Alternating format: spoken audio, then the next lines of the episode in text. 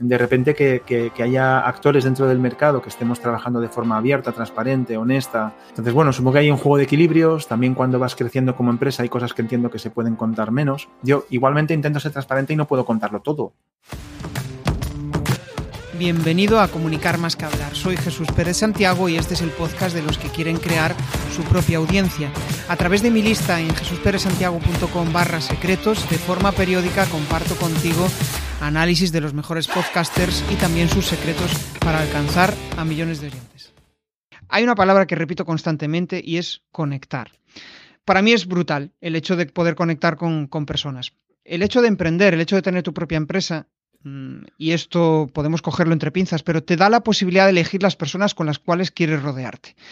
Y eso pues puede ser un síntoma muy bueno. Puede ser que las personas que, con las que te rodeas pues te descarguen las pilas, no te ayuden en tu día a día y bueno, pues ya sabes que tienes que hacer algo para cambiar. Pero en cambio, si has hecho bien el trabajo y sabes bien cuál es tu camino, sabes bien hacia dónde quieres ir, lo que quieres conseguir, oye, de repente se empiezan a cruzar en tu vida personas que te van aportando valor, que te van dando consejos, que te van ayudando.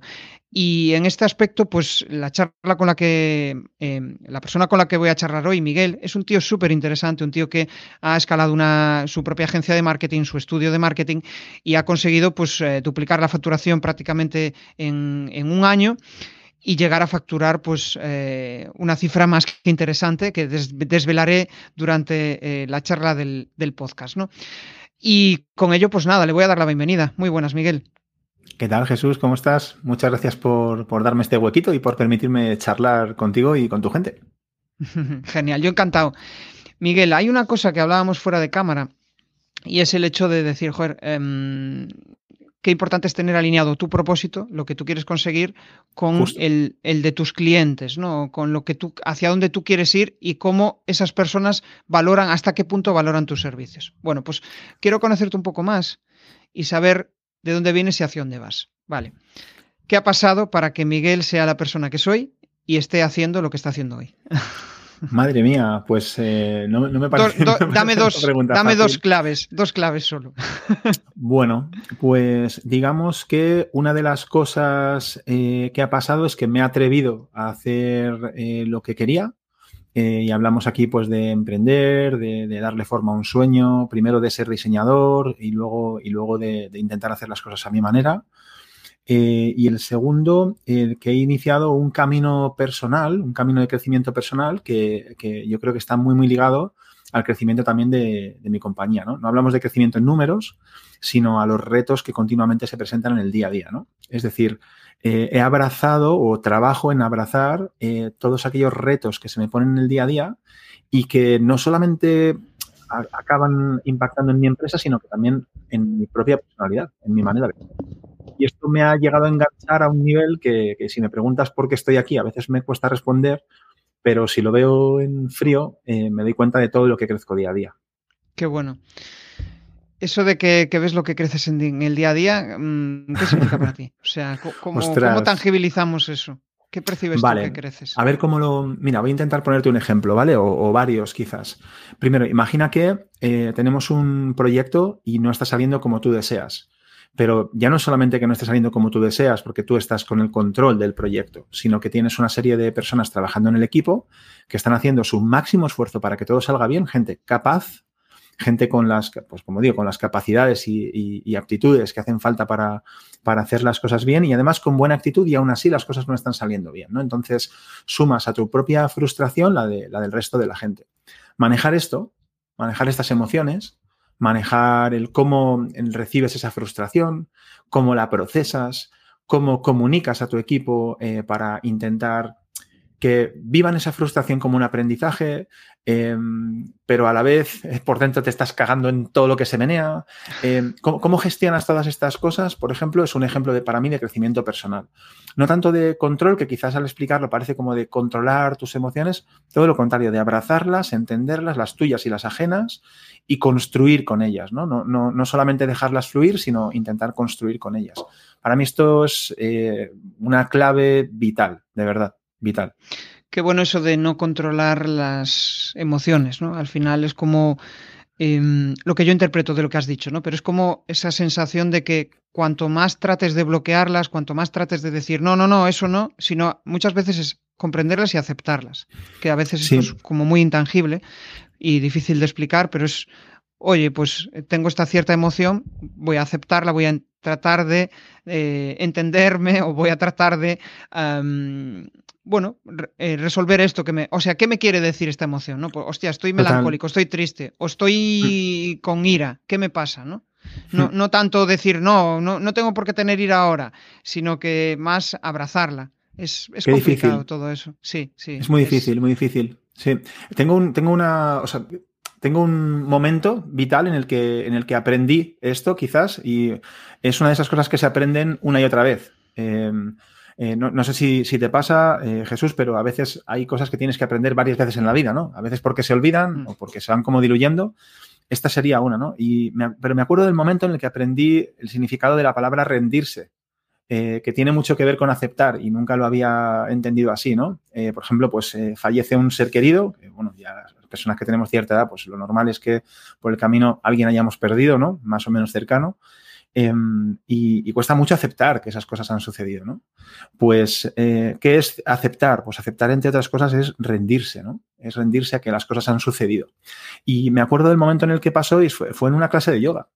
Eh, así que, de hecho, recomiendo muchísimo el trabajo de, yoga, incluso a la gente que piensa que es estar eh, sujetando el aire con posturas extrañas. Es mucho más dinámico de lo que parece. Eh, ejercitas mucho.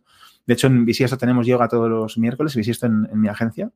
Eh, dentro de horario laboral para todo el equipo, para todas las personas que quieran, incluso pues, eh, clientes, proveedores, si necesitan, para que veas un poco la importancia que le doy a, este aspecto. ¿no? Y fue ahí donde aprendí, me acuerdo, en un momento en el que estaba cabreado por las sensaciones que tenía en ese momento en el cuerpo, eh, porque estás en un estiramiento y tal, y de repente lo, no dejé de sentir el, malestar, pero dejó de significar un problema para mí. Me, rendí. Y mm, esa, esta misma sensación, este mismo proceso, eh, lo intento aplicar a otras cosas, ya te adelanto que no me sale, pero eh, digamos que el aprendizaje está ahí y sí lo veo muy, muy, muy, muy importante. de nuevo, es una de esas cosas que tengo que aprender casi cada semana. Qué bueno eso, ¿no? ese clic, ese clic de decir, hostia, qué coño. Ahora, mm, curiosamente, igual, no sé si tiene relación con lo que dices, pero es como, hostia, llevo tres semanas preocupado por esto y ahora es que me da absolutamente igual. Em, Total he hecho ese, ese clic, ¿no? Sí, sí, sí. Oye, escuchándote un poco tus charlas, em, hablabas de que em, ver un Excel muchas veces en una semana te tumba la semana. ¿Y qué sientes en esos momentos? O sea, ¿por, qué el, el, hecho de ver un Excel o el hecho de ver determinados resultados o algo que pues no te permite avanzar? Hay, muchas maneras de, hacer lectura. Dando un poco de contexto, esto es que nosotros tenemos un sistema de previsión relativamente rudimentario que estamos arreglando ahora mismo eh, y esto está eh, es palpable en un Excel, ¿no? Y mm, bueno, pues en, un momento dado ese Excel este año pasado se nos ha roto. Se nos ha roto significa que decía cosas que no eran verdad eh, y que de ser verdad hubieran sido devastadoras, ¿no? Nadie las entendía, pero es lo que decía. Entonces tienes una previsión en la que de repente pues eh, ves que, las personas que están trabajando contigo no, van a poder recibir su sueldo de aquí a X meses. Por lo tanto, vas a tener que despedir a personas o tomar decisiones drásticas. Eh, bueno, creo que no hace falta explicar nada más eh, de, por qué te cambia eh, una semana, ¿no? O sea, todo lo que tienes construido, eh, tanto mentalmente como de manera real, familias que dependen de ti, que luego siempre dice todo el mundo, no pasa nada, cuando alguien, digamos, le despides, pues encuentra nuevas oportunidades, suele significar un aprendizaje para él o para ella. Bien, pero de momento te enfrentas a una situación que no esperabas y es muy, muy complicado. Entonces, ese sería el primer punto. Eh, en este caso concreto, en el contexto que me, pintas, Jesús, ¿no? Eh, veo un Excel que no dice lo que quiero, ¿qué, puede significar? Pues puede significar que tengo que dar pasos atrás en mi organización, despedir a talento maravilloso y a personas increíbles que me acompañan en el día a día y que, que, no querría deshacerme de ellas si no fuera por, una causa mayor, igual que cuando pierdes un familiar, salvando las distancias de la importancia de cada cosa, ¿no? Pero luego hay otra parte también que tiene que ver con, tu, con tu autopercepción, ¿no? Que, ¿quién, ¿Quién crees que eres? Eh, cómo te proyectas, ¿no? ¿Quién, quieres que, quién crees que eres? ¿Quién crees que es tu empresa? Eh, una parte mucho más relacionada con el ego, ¿no? Y eso también, también duele. Eh, cuando las cosas no salen como quieres, a veces cuando salen como quieres no es gracias a ti, pero es bonito ponerse, ponerse la medalla, ¿no? Y además, de hecho, casi hasta lo recomiendo. Pero cuando las cosas no salen bien, a veces tampoco es culpa tuya, ¿no? Y, pero en cualquier caso, sí que creo que, nos lo echamos encima. Y si me permites, Jesús, a un símil que puede, incluso a gente que no haya emprendido, le, puede haber pasado. Si pierdes tu trabajo, pues fíjate una situación como la que acabo de contar, imagínate la empresa en la que estás, pues se queda sin dinero, gracias a Dios no ha sucedido, ¿eh? pero eh, imagina que eh, la empresa en la que estás se queda sin dinero y te despiden. no es culpa tuya, pero probablemente a la que te lleve dos, tres semanas o incluso tres meses, cuatro, seis, y a medida que avanzan las semanas o los meses no estás encontrando trabajo, te empiezas a encontrar muy mal y tengas problemas de autoestima. Eh, porque sientes que no encajas, que a ver si es que estás haciendo algo mal. Eh, entonces, bueno, hay también una gestión eh, del ego y de la autoestima súper importante cuando las cosas no salen cuando uno, como uno quiere, ¿no? Es brutal ahí eso. Y yo creo que eso sucede en, cualquier ámbito de la vida y dependiendo también de las experiencias que hayas pasado y, cómo las hayas sobrellevado, ¿no? Porque igual el hecho de empezar a emprender y decir, joder, no vendo nada, o el hecho de, pues, no sé, eh, una, eh, dices, hostia, hace, mm, o sea, estaba trabajando por mi cuenta, ahora de repente eh, estoy trabajando para otros y me sucede exactamente lo mismo, me siento insatisfecho respecto, ¿no? Y, dices tú, hostia, yo pensé que esto era la solución, igual no. Entonces es, eh, el, propio hecho de, para mí es complicado explicar esto, ¿no? Pero es como esa, mm, eh, si trato de verbalizarlo, es como decir, joder, da igual lo que suceda, porque al final nada es controlable.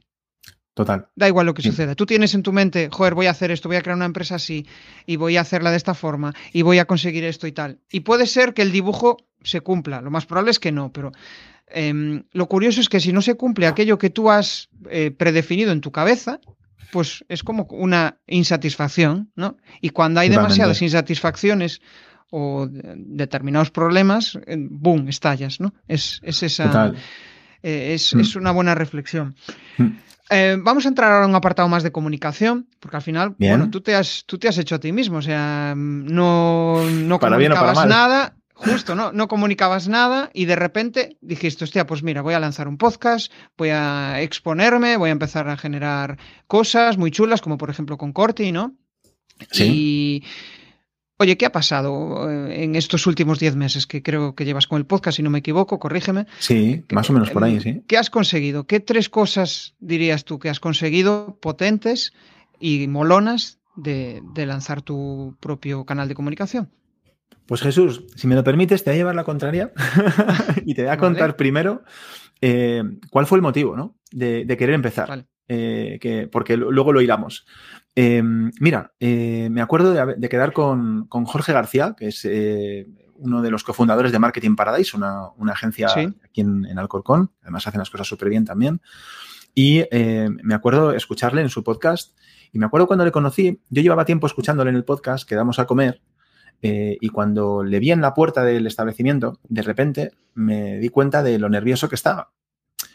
No soy una persona en general tímida y se me suele dar bien relacionarme con los demás. Y más si es cuando hemos quedado a comer, porque estoy en mi salsa. Em, no me cuesta generar conversación, pero claro, es que yo llevaba escuchando a este tío un año y pico. Y a mí él ya me caía bien. Entonces digo, hostia, a ver si ahora no le voy a caer bien. Yo no, no había pensado en eso en ningún momento hasta que estaba frente a frente con él, entrando por la puerta, cuando te da el aire acondicionado ese que te cae como un chorro mientras cruzas, ¿no? La entrada del restaurante y yo pensaba, ostras, es que Imagínate que ahora le caigo fatal a este tío al que yo obviamente ya incluso admiro sin conocer. Yo ya creo que le conozco, ¿no? Y bueno, luego pues eh, gracias a Dios no le caí mal del todo, ahora somos amigos y, bueno, pues mis, eh, mi idea de que nos íbamos a, que íbamos a encajar era cierta, pero esa inseguridad, esa incertidumbre y ese querer caerle bien, pensé, hostia, esto lo quiero yo para mis clientes. Esto lo quiero yo para mis clientes. Claro. Entonces, eh, ¿qué es lo que ocurre en un podcast? Que cuando Seguramente hay otros medios de captación, no lo sé, depende de cómo lo hagas, eh, que sean más cortoplacistas, que lleguen a más cantidad de personas. Eh, bueno, digamos que hay otros medios con muchas cualidades distintas, pero una de las cosas que me gustaba del podcast y de otro tipo de medio de comunicación, no solo eh, hablado, sino también la parte de vídeo, o sea, cuando la gente te empieza a conocer, aunque tú no les conozcas, ellos empiezan a saber qué cosas haces bien, qué cosas haces mal, Em, o que creen que haces bien o que creen que haces mal y también empiezas a generar una imagen de tu personalidad. Eh, además, si eres honesto, pues lo más normal es que sea parecida a quién eres, en la mente de, la persona que te escucha, que te ve. Y yo pensaba, jo, qué bonito sería recibir en vez de 100 clientes, 10 o 3 que realmente te conocen, que realmente saben lo que necesitan y que tú eres la persona o el equipo que se lo puede solucionar y que además está dispuesto a, apostar por ti porque ya tiene cierta confianza y porque ya, entre comillas, te conoce. E incluso tienes la sartén por el mango a nivel comercial porque, em, además de esa confianza, esa gente quiere caerte bien. Entonces, bueno, dicho así, puede sonar un poco pretencioso, luego limamos todas las eh, aristas de lo que acabo de contar y lo simplificamos y ponemos en un montón de casos, pero ¿qué tres cosas he conseguido? Bueno, pues a día de hoy, de momento poco, porque en esos 10 meses tampoco hemos centrado la audiencia en una, o la estrategia, en, de hecho no hemos creado una estrategia de captación a través del podcast. Hemos creado eh, un espacio de comunicación desde nuestra empresa que no es exactamente lo mismo. Y em, hemos planteado que íbamos a entrevistar a gente con la que verdaderamente nos apetecía hablar, no necesariamente con aquellas personas que podrían traernos retorno de manera inmediata. Entonces, ¿qué hemos creado? Pues hemos conseguido, ¿qué he conseguido yo? Primero, divertirme muchísimo, si me permites que sea un KPI de los más importantes, porque dedicar tanto tiempo a algo, para mí era muy importante, sobre todo al principio que tienes que mover la rueda y organizar horarios, para mí era muy importante disfrutarlo. Entonces, he disfrutado mucho de charlar con gente increíble y de aprender un montón de cosas. Por lo tanto, también he creado una red de contactos maravillosa con gente increíble a la que ahora mismo podría llamar y pedirles consejo o ayuda. Y además, eh, algunas personas hemos tenido la suerte de que nos han contactado ya conociéndonos, eh, ya sabiendo de qué pie cojeábamos para preguntarnos si podíamos ayudarles en algo que ya sabían que podíamos ayudarles, ¿no? Así que serían quizás esas las tres grandes cosas, ¿no? Mucha diversión y aprendizaje, una buena red de contactos y algunos clientes, de momento muy pocos. Hostia, que bien, has, que, bien has vendido el podcast. O sea, si alguien que esté que me lo creo. situación. es que es cierto. Es que al final es esa sensación de decir, joder, eh, me gustaría sentir que mis clientes valoran lo que yo soy y lo que yo hago. Y eso es, la leche, porque al final te están inconscientemente eh, en tu comunicación, en tu forma de decir las cosas, ya estás transmitiendo muchas cosas, pero aparte estás transmitiendo lo que tú sabes, ¿no? Porque si sabes de algo, se nota. El hecho de hablar eh, de algo que has vivido, que has experimentado, pues en tu empresa, pues se nota. y, que alguien pueda aprender de ti es súper chulo. Y sobre todo lo de disfrutar, que yo creo que es otra de las claves, porque como no disfrutes este tipo de charlas, eh, o sea, el, podcast dura un telediario, vamos. O sea, Totalmente. Tres episodios, cinco episodios y adiós. Sí. Muy complicado. pues Jesús, si me permites, lo de, lo de mm, eh, es que hay gente ahora mismo que se gana la vida jugando a videojuegos y comentando cómo juegan otros. Em, es decir, fíjate si es importante, ¿no? Eh, a mí me gusta poner estos ejemplos fuera de los negocios también para ver un poco cómo nos comportamos como personas, como sociedad. Em, valoramos mucho la autenticidad en el prójimo y cada vez más, de hecho. La autenticidad no es el perfeccionismo, es que tú seas así, pues que yo, que yo esté medio calvo, eh, que, tenga mis coletillas cuando hablo, eh, y que yo qué sé, pues que pida perdón más veces de lo normal o que, o que me ría de una manera la que sea, ¿no? Yo qué sé, por decir algo. Y, esto es lo que hace em, a alguien atractivo a tus ojos, ¿no? Y es lo que hace realmente que conectes con la persona y en este caso con el negocio también, ojalá. Es cierto, de hecho, fíjate hasta qué punto se pueden generar conversaciones. Voy a, voy a compartir una que, me llegó a raíz del podcast y eh, de repente me llegó un mensaje a través de Instagram, eh, no era contacto ni nada, y me, dice, eh, Jesús, em, me encanta tu voz, ya sé que en algunos momentos cuando empezabas a crear el podcast no te gustaba, pero es una voz que genera serotonina, me decía ella. Ostras, qué bueno. sí, sí, sí, es hasta qué punto, ¿no? El, hecho de, mm, bueno, atreverte a compartir lo que sabes, a, ser, a mostrarte como tú eres, pues genera este tipo de conexiones que son brutales, ¿no? ¿Puede surgir negocio? Sí, no. Eso ya depende de mm. cómo quieras enfocar el podcast, ¿no? Al final, pues, Correcto. yo creo que em, el hecho del negocio debe de, a no ser que seas una fundación y no tengas esa, esa, mm, esa misión, pero yo creo que debe de ir relacionado. Si no es muy difícil darle continuidad. Al final, pues hmm. yo qué sé, si te mola la bici, y creas un podcast amateur hablando de bicis, pues puede ser que igual dentro de tres meses pues ya hayas abandonado porque ya has aprendido lo suficiente. Pero si hay negocio de por medio es como, joder, voy a darle continuidad a esto que me mola, voy a seguir haciendo lo que me gusta porque a cambio consigo más cosas que la parte esa inmaterial de conocer a gente, sino que también me aporta para el negocio. Incentivos. Eh, justo, sí, esos incentivos. Sí, sí, sí. Y, mm, joder, de hecho, una de las cosas que dijiste es, oye, no me importa esto como tanto como el volumen de clientes, sino encajar con ellos. Em, esto es brutal. Mm, ¿Hasta qué punto eh, una agencia, un estudio se puede permitir esto? Es decir, eh, ¿es viable? pues mira, eh, no vas a alucinar, pero no sé cuántas escuchas tenemos en este momento. no sé cuántas horas hemos dedicado al podcast. Em, sí que puedo tener una idea, pero no sé exactamente cuántas horas hemos dedicado al podcast. Ah, pero sí que sé que muchísimas. Y te cuento un poco cuáles son las cosas que, viendo si es posible o no es posible, te diré que lo intenté. Esta es la tercera vez que lo intento. O sea, esta vez que por fin ha salido y que, como dices, llevamos 10 meses publicando, es la tercera vez que inicio el podcast de Bisiesto. Eh, la primera vez fue hace como cuatro años o así, o, sí, cuatro años. La segunda como hace dos y medio. Y ninguna de las dos pudimos soportar el. Yo mismo, ¿eh? yo mismo que quería liderar, digamos, ser punta de lanza de, este proyecto interno, eh, no, pude, mi, agenda no pudo soportar esto. y te hablo aún durmiendo bastante poco y teniendo una vida poco equilibrada, ¿no? Respecto a otras áreas que no sean el trabajo. Entonces, te cuento un poco cómo, cómo funciona o cómo lo, cómo lo, cómo lo hago. Em, y digo cómo lo hago, ahora verás por qué. Eh, cuando iniciamos un proyecto de este tipo, siendo que tenemos la agenda ocupada con trabajos de clientes, es muy complicado sacarnos hueco para nosotros. De hecho, muchas veces, muchas empresas em, delegamos trabajo que tiene que ver con nuestra propia casa para que realmente suceda. Eh, nosotros hemos hecho gran cantidad de páginas web de agencias eh, gran cantidad de páginas web de agencias que de una manera o de otra la podían haber hecho también, ¿no? ¿Por qué nos la piden? Porque mm, si no se descentran de sus cosas importantes, pierden el foco o no son capaces de dedicarse suficiente tiempo, ¿no? Y esto nos ha pasado a nosotros también. Entonces, ¿cómo eh, intento contrarrestar esto? Hago de punta de lanza. Por eso digo cómo hago. Porque yo personalmente hago de punta de lanza y empiezo una cruzada contra el tiempo, contra el viento y contra la marea, intentando impulsar algo. ¿Qué ocurre? Que a medida que vamos avanzando, si todo sale bien, si todo sale mal, lo dejamos, lo dejo estar y no he molestado a nadie, pero si todo sale bien, empezamos a recibir feedback positivo de muchas maneras, ¿no? Desde comentarios tan chulos como el que acabas de contar que te decían en alguna red, eh, a eh, pues alguna pregunta de algún cliente sobre nuestros servicios, ¿no?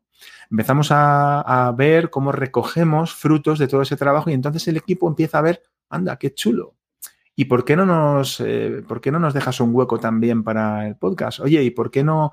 Oye, si quieres en esto te ayudo yo. Oye, ¿y si hacemos una entrevista que sea grupal con miembros del equipo? O sea, es decir, una vez has creado la dinámica, la parte más difícil, eh, tú que eres en este caso la persona, pues quizás a veces muy ocupada, pero por otro lado tienes la flexibilidad para, para, para moverte, eh, creas ese espacio y a partir de la gente se va sumando, ¿no?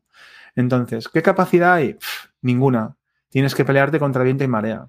Eh, ¿Cómo es de fácil? Para nosotros es súper difícil. De hecho, a 10 meses tengo un par de capítulos con el equipo. Y eso que ya tienen ganas de unirse, ¿eh? pero está siendo complicado. Y a nivel de por qué no sé las horas y lo que dedicamos, hemos subcontratado la edición de los vídeos, la edición de los audios. Em, y bueno, la subida de las redes no la hemos subcontratado, pero nos ha faltado el canto de un duro. o sea que para que veas que no ha sido, no ha sido nada fácil y, requiere muchísimo, muchísimo, muchísimo esfuerzo en tiempo, dedicación y compromiso contigo mismo. Me estoy acordando de un comentario de, una persona que se dedica al mundo del marketing hace días y me decía algo así como, joder, los que generan contenidos en redes y están todo el día ahí generando contenidos, tanto en redes como en podcast y tal, es porque no tienen clientes. Y, es, curioso eso, ¿no? Es, porque realmente no le dedican suficiente tiempo a sus clientes. Mm, entonces, tú que generas contenido y aparte tienes clientes, ¿qué respuesta le podríamos dar a esas personas que dudan de, crear contenidos? Bueno, pues lo primero que es probable que tenga razón, e igual de probable que, no la tenga, ¿no? Así por, sentar una base. Em, estoy bastante seguro de que hay gente haciendo esfuerzo em, en captación de clientes eh, que o bien no se está materializando o, bien lo está pudiendo realizar porque no lo, está dedicando en otras cosas importantes y está pues dejando de atender cosas o, simplemente no las tiene. perfectamente puede ocurrir.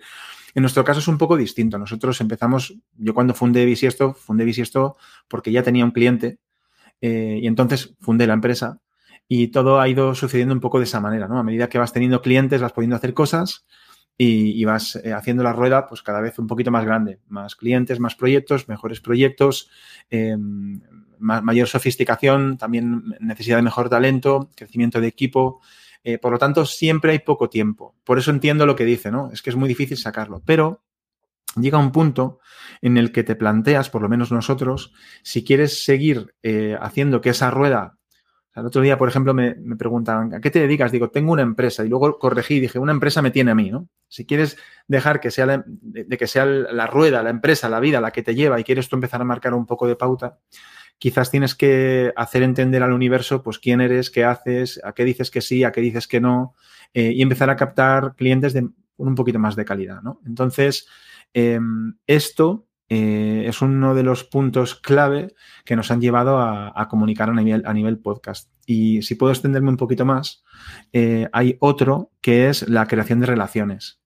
Em, hay quien entiende la venta como un proceso de fanalización, es decir, de creación de un embudo, consigo que tantas personas, impactar a tantas personas, de esas personas que he impactado un porcentaje X seguramente bajo, estarán interesadas en lo que yo hago, de ese porcentaje pues habrá gente que, que consiga una reunión y de ese porcentaje de las personas que consiguen una reunión habrá algunas que me compren.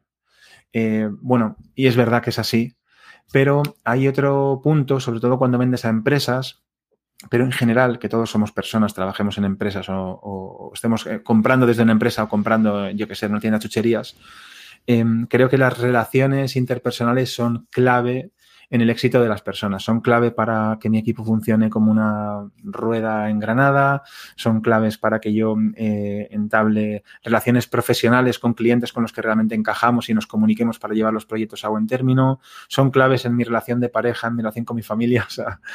entonces, em, este tipo de trabajo que estamos haciendo de comunicación es un trabajo de creación de relaciones eh, yo diría al revés, si tu empresa tiene la mínima madurez o quieres que alcance la mínima madurez eh, que, quieres, o bien te llega mucho curro y lo coges diciendo que sí, o bien lo normal es que en algún momento empieces a plantearte que tu empresa debe ser, entre comillas, un medio de comunicación para conseguir llegar a todos aquellos clientes que necesitas y aquellas personas que quisieras contratar o que quisieras que estuviesen en tu empresa.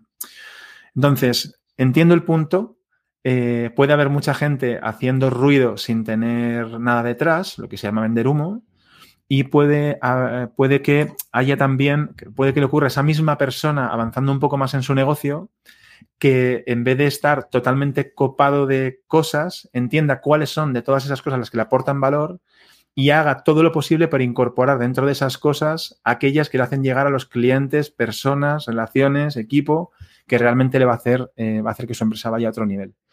No si te sirve, solo una opinión.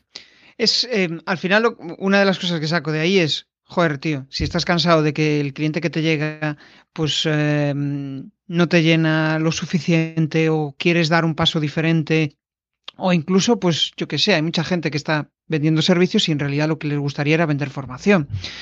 A veces el, hecho de crear mm. contenidos te abre la puerta hacia eso. Claro, obviamente, mm. pues eh, igual tienes que sacrificar uno o dos clientes a cambio de tener tiempo para crear contenidos. Pero son decisiones, ¿no? Es, eh, lo que interpreto de ahí es, joder, lo que te da el crear contenidos es cualificar mejor a tu cliente, el tener en el punto de mira eh, personas em, que realmente te valoran como, como tal, por cómo eres y por cómo haces las cosas, y también el, el generar oportunidades de cara al futuro, ¿no? Eh, eh, muchas veces el no tener que estar prospectando constantemente, que es una forma cojonuda de conseguir clientes, pero el hecho de que también vengan a ti es otra forma, ¿no? Estás diversificando la, cartera. Es que eh, cuánto gastas. Como los fondos. Claro, ¿cuánto gastas en tiempo y en dinero en esa prospección, en esas campañas de, marketing? Nosotros hasta el día de hoy hemos crecido 100% por el boca a boca.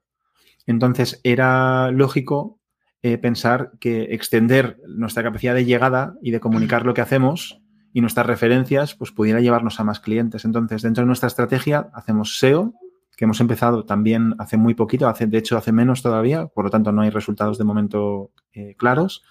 Y hemos eh, empezado a hacer esta labor, digamos, de comunicación, de contar lo que hacemos y de aparecer en diferentes sitios, relacionarnos con gente. Em, no tenemos comerciales. Esto es, esto es nuestro departamento comercial. Entonces, bueno, em, a veces es incluso para el mismo objetivo cómo lo quieres afrontar, ¿no? ¿Sabes, ¿Sabes una de las cosas que quizá más me genera ruido, ¿no? Cuando generamos este tipo de contenidos así, pues natural, contando nuestras cosas, como si fuera un café privado, pero que al final decidimos abrir una ventana al mundo.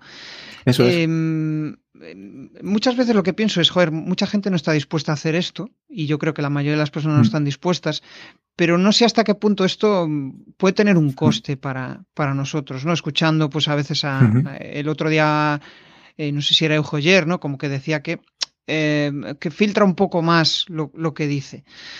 Em, ¿Qué opinas? ¿Qué opinas de esto? Es un tema complicado, ¿no?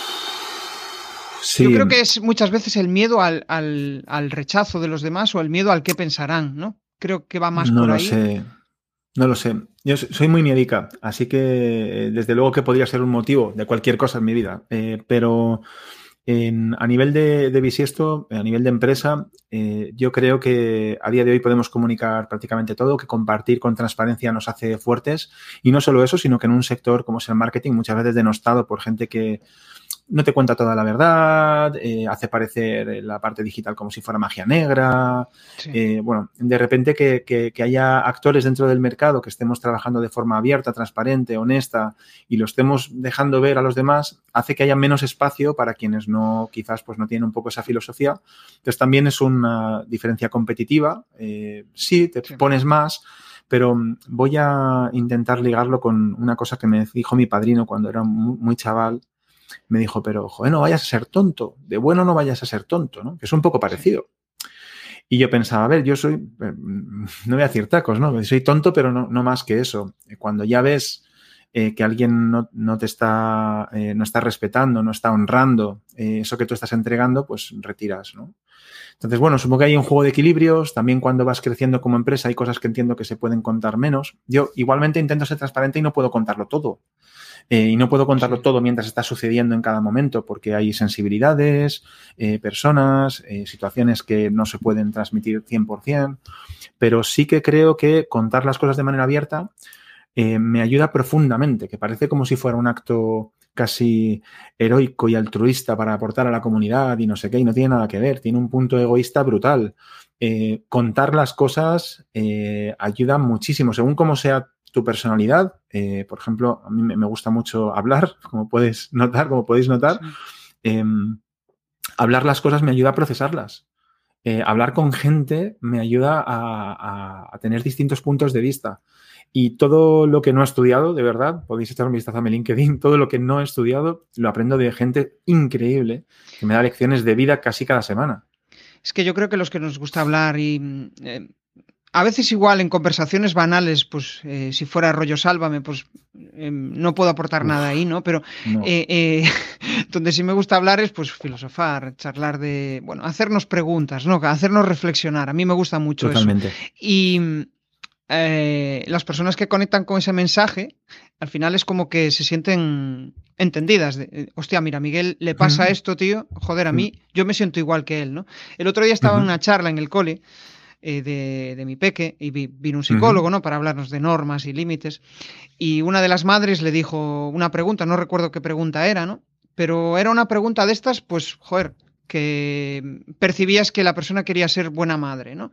Y el tío le dijo, el tío le dijo, joder, solo con el hecho de que te hagas ya esa pregunta, mmm, significa que no debes preocuparte precisamente de ello, porque mm, la mayoría de las personas no se rayan por eso y tú con el hecho ya de haber hecho de, haber hecho ese razonamiento ya significa que te has preocupado lo suficiente, o sea que mm, eh, mm. libérate de esa de esa sensación de inseguridad, ¿no?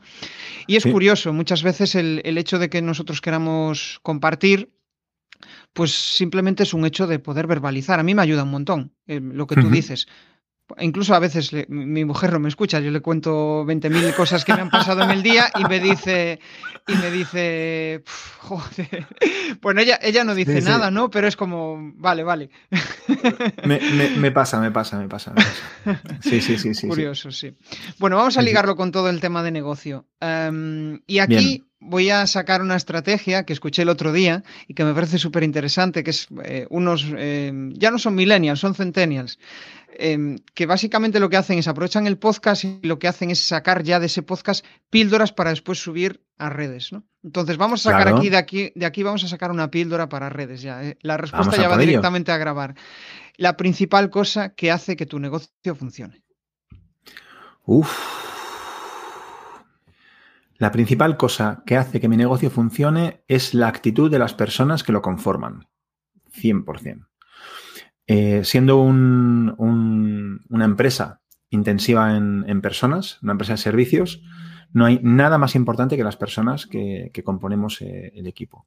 Y creo que la actitud de esas personas queriendo resolver los problemas que se les ponen por delante, incluso cuando es la primera vez que se les ponen por delante, porque vivimos en un entorno hipercambiante, ¿no? Y, aunque tenemos eh, situaciones similares entre proyectos, muchas veces encuentras una que se puede parecer a otra, pero, pero es eh, distinta por su contexto. Así que creo que la actitud de las personas, una actitud hambrienta, una actitud eh, empática, Em, creo que es eh, clave para que Bisiesto sea la empresa que es hoy y, que, para que siga funcionando como negocio. Desde luego, no son mis capacidades como financiero, eso ya te lo puedo asegurar.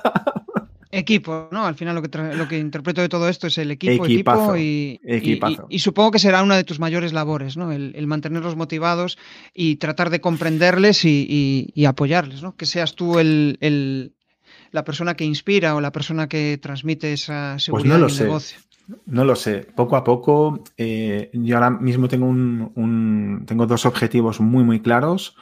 Eh, uno es conseguir que Bisiesto se conozca hasta en el último rincón del universo. Em, otro es eh, gestionar mejor las finanzas. Hoy he empezado un curso. ya es que lo tengo clavado y no es por, no es por nada. Em, y, por supuesto, todo lo que tiene que ver con relaciones con personas, potencialmente clientes, eh, colaboradores, partners, eh, gente del sector sin más, ecosistema. Eh, y por supuesto futuras personas que pudieran formar parte del equipo y miembros del equipo. No, no en este orden, sino todas esas personas.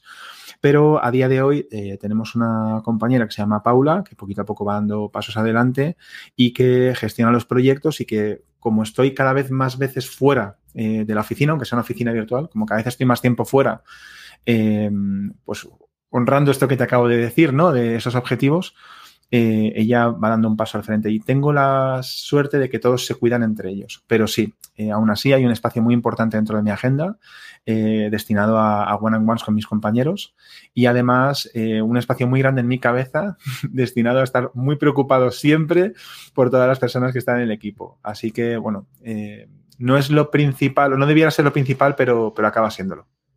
Sí, la verdad. porque sí, el equipo. Eh, esto desde mi reflexión interna, porque no, tengo ningún equipo, ¿no? Pero la percepción que tengo en trabajos anteriores es que si la gente está desmotivada, em, al mm. final nada sale, ¿no? Porque simplemente estás apagando fuegos constantemente. Vamos a. Mm.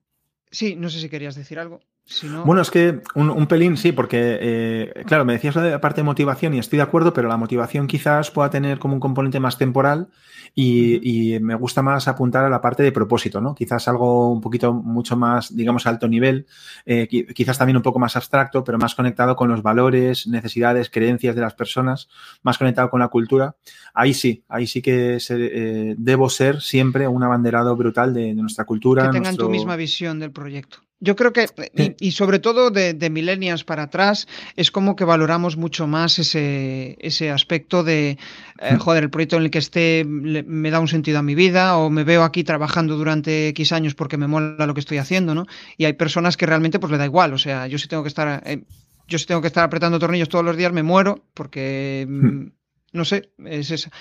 Otra cosa es que tenga la necesidad de hacerlo. Totalmente. Pero, pero mm, es como ya cuando tienes tus necesidades cubiertas, pues vas hacia ese propósito. Y yo creo que ahí es, es importante encontrar a personas que, te, con las que te sientas cómodo en el día a día, ¿no? Y que te complementen, que no sean iguales a ti. Mm.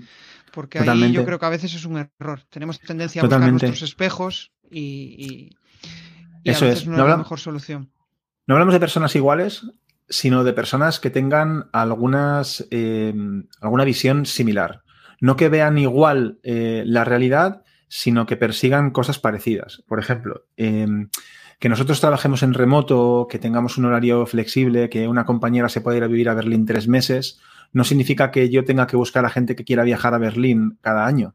Significa que tengo que tener a gente que aprecie que lo mismo puede estar trabajando eh, que criando a su peque en casa y dándole el pecho mientras trabaja porque puede, puede mm, compatibilizar, ¿no? Que puede ir a buscar a su hijo al cole y volver a trabajar y que no haya pasado nada. Eh, hay una serie de principios y valores que no necesariamente están relacionados con pensar de la misma manera, puedes pensar de una manera muy diferente, pero perseguir cosas similares, ¿no? Y ahí es donde creo que ese conjunto de valores, de creencias compartidas, que son parte de la cultura, eh, encajan con el propósito y llegan, eh, como te decía, ¿no? en un plano quizás un poco más abstracto. Eh, es cierto eso. El otro día escuchaba a Fer Miralles que hablaba sobre, joder, que em, a él le gustaba cuando encontraba a alguien que pensaba diferente y que le conseguía hacer cambiar de opinión, que eso era brutal para él, ¿no? Y, y, y me hizo pensar, es, es, como, joder, a veces eh, el hecho de encontrar algo totalmente diferente y dices, hostia, fíjate, pues, joder, mmm, qué malo está en cambiar de opinión. Eso es una evolución. Al revés, sí, sí, al revés. Creo que es, creo que es crucial y más si diriges una empresa, me da igual si tienes equipo que si no, pero si tienes equipo todavía más. Eh, claro, no puedes cambiar de opinión sobre algunas eh, de manera radical, creo, es difícil, perdón, es difícil cambiar de opinión eh, sobre cosas muy, muy importantes. Por ejemplo, yo que sé, tu manera de ver el papel de la mujer en el mundo. Esto no cambia de hoy a mañana, ¿no? Pero puede ir poco a poco escribiéndose, ¿no? Eh, puedes irlo, irlo modulando. Em, ¿Quién quieres ser para tu familia? Eh, esto no puede cambiar de hoy para mañana, pero puedes ir poco a poco modulándolo. Em, pero todo el resto de cosas que no son esos valores esenciales, esos pilares que aún así podrían cambiar, eh, como en cualquier personalidad, creo que a nivel de cambio de opinión no hay nada que te haga crecer más como persona que cambiar de opinión porque significa que has abandonado tu ego, has abrazado una opción que no contemplabas, has escuchado a otras personas, has sabido adaptarte, has sabido aceptar. Hay muchísima gestión emocional en, el poder cambiar de opinión habitualmente y más si estás tomando decisiones que afectan a muchas personas. Me parece, me parece un, como un superpoder. Sí, a nivel de marketing polarizar funciona genial porque eh, bueno, el hecho de polarizar muchas veces ya es el hecho de mostrarte tal como eres. Yo creo que ahí ya estás polarizando, porque es, hostia, me he atrevido a mostrarme tal como soy y, no es fácil, porque al final pues tenemos demasiadas máscaras por la educación, por la cultura, por eh, la sociedad, por el respeto, pero Em, polarizar muchas veces, em, no sé cómo decirlo, pero es como que, em, escucha, y esto lo digo con una reflexión que escuché, que es como que los grandes pensadores, las grandes personas eh, influyentes eh, son más de grises que de, que de los extremos, ¿no? Y hmm. me hizo pensar y mucho, porque al final es como que parece que todo tiene que ser sí o no, y a veces, pues, y como gallego, el depende me gusta mucho, ¿no? me gusta, me gusta. Sí, sí, sí. Em, bueno, ya estamos entrando en la parte final de, la, charla y ya hemos hablado mucho de mentalidad, pero em, si tuvieras que decir la mayor inseguridad que, tienes cuando, em, cuando quieres captar clientes, ¿cuál sería esa, esa mayor inseguridad? Hostia, voy a sonar muy, muy pretencioso quizás, pero mm, no tengo inseguridades propias cuando voy a captar clientes. Eh, eh, de verdad espero que no suene pretencioso porque sé lo que hacemos eh, y además tampoco me suelo acercar a la gente con un propósito único de venta. Intento interesarme de manera genuina por, por el proyecto, por la persona. Aprendo mucho solo de esto. Entonces, no, no soy de inseguro. De hecho, con el tiempo, pues antes tenía miedo a trabarme, a no saber responder, eh, tenía miedo a, yo qué sé, a, dar una mala opinión, una mala imagen. A veces, pues yo voy así en camiseta y zapatillas, pues eh, tengo miedo a ver si no voy a gustar, pues no llevar americana, yo qué sé. Eh, tienes cosas de ese estilo, pero más, quizás más antes. Ahora de verdad estoy muy seguro dónde estamos eh, y sobre todo que, una reunión, aunque la puedas clasificar de ventas, somos dos personas conociéndonos o conociendo proyectos, viendo si tenemos encaje y, me gusta mucho más verlo así, entonces no me siento inseguro. Eh, no, la, única inseguridad, más que inseguridad, es incertidumbre de saber si realmente lo que nos van a contar es algo donde nosotros podemos eh, apoyar. Y lo único que, pues, con la misma honestidad que hablábamos antes, ¿no? Si no encajamos, es mejor decirlo, incluso intentar en que esa persona encuentre, que ese proyecto encuentre una buena solución que no sea la tuya, a encajarla con, con yo que sea, a la fuerza, ¿no? Pero la verdad, eh, de verdad que soy inseguro en todo. Me gustaría decirte alguna, ¿eh? En, todo lo demás, eh, espero decirte que sí, pero con esto voy súper tranquilo siempre porque vas a conocer y, a disfrutar. Me, lo paso muy bien en esta parte, de hecho. Es que al final cuando puedes elegir, te puedes permitir elegir a tus clientes es la leche. Eh, está súper guay. Y en general yo... Em, no sé cómo decirlo, pero el hecho de em, generar una bola de nieve a raíz de, oye, lo que, te, lo que decías antes, ¿no? Oye, realmente la mayoría de mis clientes vienen por recomendados. Entonces ahí es, mm. es fácil generar esa... Otra cosa es cuando estás empezando y realmente pues es eh, luchar constantemente y, tratar de prospectar, tratar de encontrar clientes y, que surja el, negocio. ¿no? Joder, es que nunca me ha pasado, de verdad, cumplimos cinco años en, un mes. Eh, y nunca, nunca, nunca me ha pasado, nunca hemos prospectado. Lo máximo que nos ha pasado es que, bueno, no que nos ha pasado, lo máximo que hemos hecho ha sido tener en mente algún cliente que nos apetecía mucho y entonces ir con una propuesta rematadamente directa y, dentro de nuestra manera de ser, casi siempre pues con un toque divertido y, muy cercano, a, buscarlo, ¿no? Es lo, único. Pero no, hemos, no hemos tenido ni, la necesidad, eh, toco madera de hecho, porque supongo que en algún momento sí que nos hará falta. Muchas veces me planteo, ¿haría falta un comercial? A día de hoy, más que comercial, lo que hacemos es comunicamos, eh, intentamos entender si encajamos mutuamente. ¿eh? Y a partir de ahí, sea que sí o que no, crear el mejor impacto posible de las reuniones que tengamos. Como por ejemplo este ratito contigo, con la gente que nos estáis oyendo y escuchando. Ojalá eh, dejemos la mejor impronta posible. Solo con eso ya es una semilla para, mañana, no hace falta nada más. Qué bueno. Em, hace años me decía, o sea, cuando yo empezaba a generar contenido, me decía, em, me decía algo así como, joder, estás dejando ahí un... Aunque parece mentira que la gente no te escucha o no, o no te deja comentarios o no tal, solo el 5% de la gente que en general deja comentarios, en, si no recuerdo mal, en redes sociales y en el podcast un 1%, o sea, casi nadie, al ser el hecho de ser un medio... Pero la realidad es que alguien está escuchándote y eso está mm. generando, eh, pues, mm, bueno, estás sembrando. Es como, como en las formaciones, tío, es como en las formaciones. Em, das formaciones, pues yo que sé, a chavales y esos chavales de, de, allí a cinco años se han convertido en directivos o se han convertido en personas que tienen su propio negocio y de repente dicen, joder, Jesús, que había hecho no sé qué, me puede ayudar con tal. ¿Por qué? Porque en la formación se genera un vínculo muy chulo que es el de mentor-alumno. Y la persona es como que has ganado cierta autoridad sobre él. Eso es súper Entiendo. Pues hay, hay dos, perdóname Jesús, hay dos maneras de verlo para mí. Una es la parte de autoridad y de relación generada, por supuesto. Pero detrás de todo esto, y creo que tú lo ves igual, es el, concepto de siembra. Continua siembra. Em, joder, eh, había por ahí, hay un vídeo por ahí de Will Smith que se llama, no me acuerdo, eh, Nueve secretos de la vida, o el típico nombre de estos de autoayuda terrible, que, oye, que me encanta, ¿eh? ¿eh? un vídeo buenísimo en el que cuenta cómo eh, su, el padre de Will Smith, cuando eran pequeños, salía a su hermano, les obligó a construir un muro, tenían como nueve años, y entonces se pusieron a llorar. Y, decía, ¿cómo vamos a construir un muro? Es imposible. Entonces, la, la conclusión es, cada día de tu vida coloca un solo ladrillo, lo mejor posible que un ladrillo pueda ser colocado y dentro de X días tendrás un muro.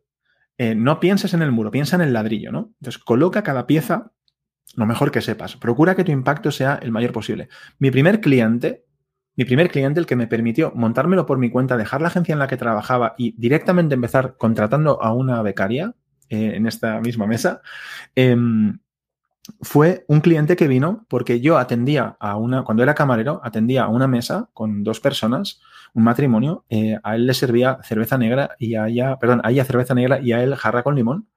Eh, y esta señora tuvo un hermano, tenía un hermano que abrió un restaurante que fue nuestro primer cliente. Y no solo eso, sino que es que bueno. nos contrató para hacer unas pizarras, porque yo a ese restaurante donde trabajaba le hice una pizarra gratuita, les pinté, que pintaba a mano, murales y tal. Y al verlo, eh, dijeron, ostras, pues esto para mi hermano. Pidió el contacto, fuimos allí, empezamos pintando la pizarra y acabamos llevándole toda la comunicación al restaurante a nivel de prensa, en medios digitales, eh, construcción de cartas y recursos. Era un sitio grande y, y, bueno, pues con presupuesto. O sea, que imagínate si sembrar, o sea, solamente por tratar bien a la gente cuando ponía cervezas, por haber tenido el detalle de haber escrito esas pizarras, y estos son dos ejemplos cutrísimos de una ristra que nunca termina. Entonces, sembrar es clave. No sembrar con la intención de a ver si me cae algo. Sembrar con las ganas, como te decía, de intentar colocar el ladrillo lo mejor que se puede colocar, de, de, dejar el mejor impacto que pueda sobre las personas con las que tratas. Me da igual que sea familia, que sea pareja, que sean clientes, que sean amigos o que sea el tipo que te cruzas por la calle y que te pide una moneda. Intenta dejar el mejor impacto que tú puedas. Y te aseguro, no es un rollo de karma, es un rollo de memoria. la gente sí, sí, sí. te recuerda y, y, te viene, ¿no? O sea, estoy convencido de esto, como ves recuerda el respeto, las formas, el cariño. Es, es, es, brutal. Es brutal todo eso. Bueno, fase final, cuatro preguntas incómodas que, que yo le llamo, que básicamente la incomodidad es responder con una frase o con una, o con una palabra. Vale. La primera sería tu mayor aprendizaje de vida. Las personas son espejos. Vale. Lo primero que piensas cuando te levantas. Hoy es un gran día, hoy es una gran oportunidad. Guay. Una cosa que te quitarías de tu. Eh, una cosa que te quitarías de tu vida.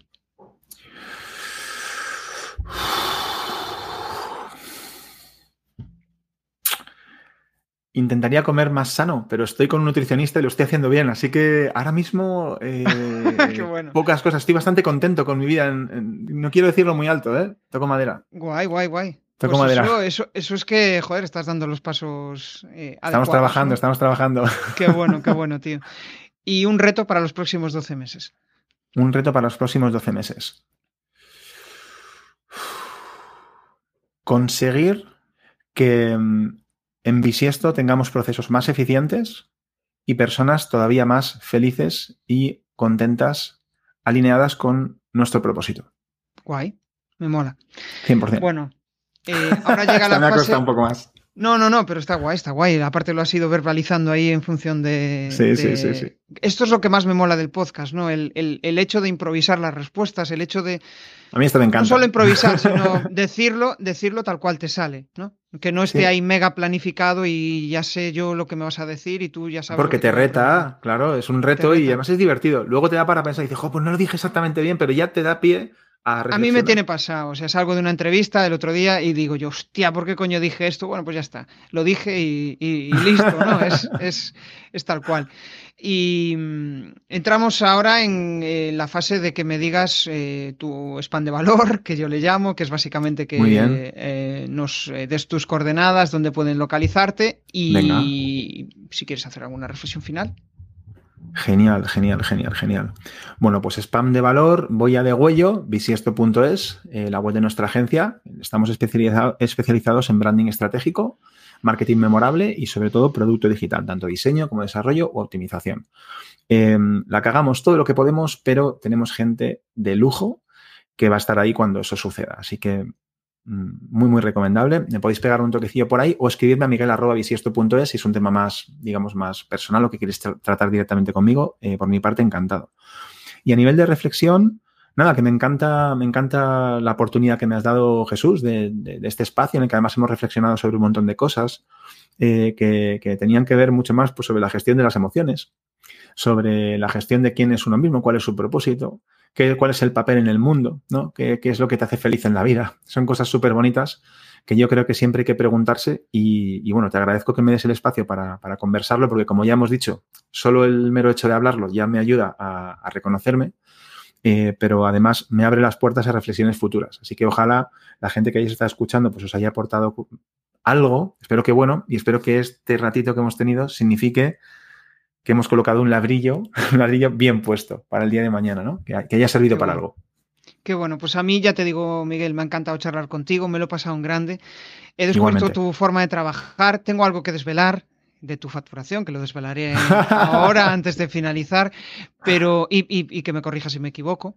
Sí, sí, sí. Pero em, una de las cosas más chulas de, de, este podcast, de lo que yo pretendo, es no tanto hablar del cómo se hace, sino el cómo se sintió, el cómo te sentiste durante todo ese proceso, que yo creo que es quizá de los mayores bloqueos que, podemos tener, ¿no? A veces la gente más práctica pues dice tiro para adelante tal, pero a los que nos gusta reflexionar, a los que nos gusta eh, pues em, elegir un camino, pues nos gusta saber cómo otros han pasado por ahí, ¿no? Y el hecho de conocer esas sensaciones, esas emociones, pues nos, nos ayuda a, comprendernos mejor y a avanzar hacia ese objetivo que nosotros tenemos en la, en la vida. O sea que eh, me, llevo esa reflexión como principal. La facturación de Miguel, si no recuerdo mal, ha estado en torno a los 400.000 euros. Eh, corrígeme si me equivoco, sí. Te, digo, te digo exactamente, ahora cuando quieras. Dale, dale.